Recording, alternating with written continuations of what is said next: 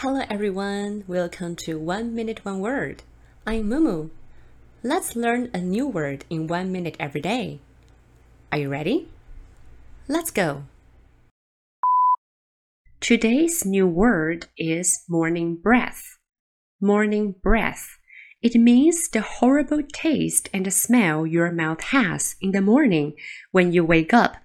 今天的单字是口臭，而且是起床型的口臭。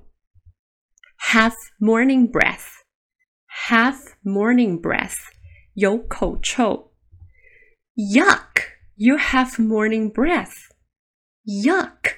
You have morning breath. 呃，你有口臭诶。What did you eat last night?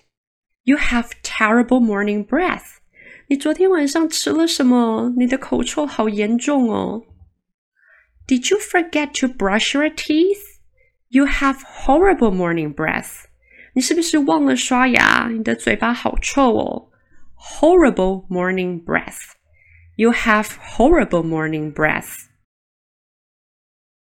Now let's have a quick review. Morning breath. Morning breath. M O R N I N G.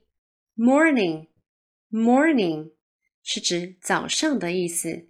Breath Breath, b r e a t h, breath 是指口气的意思。那早上的口气就是指口臭喽，刚起床的那一种。Morning breath。当我们看到 b r b r，我们就会发出 br br br 的声音。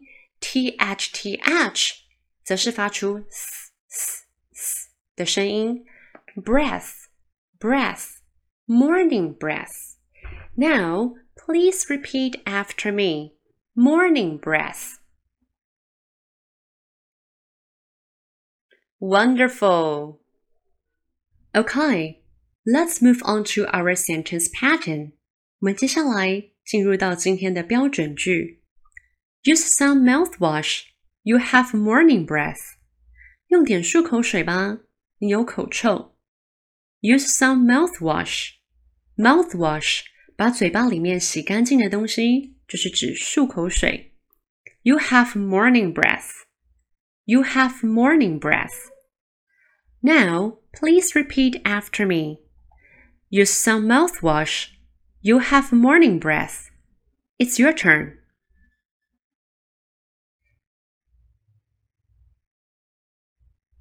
Fantastic!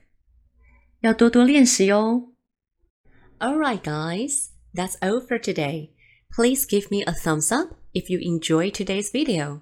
And don't forget to hit that subscribe button and share it with your friends. See you next time. Bye bye.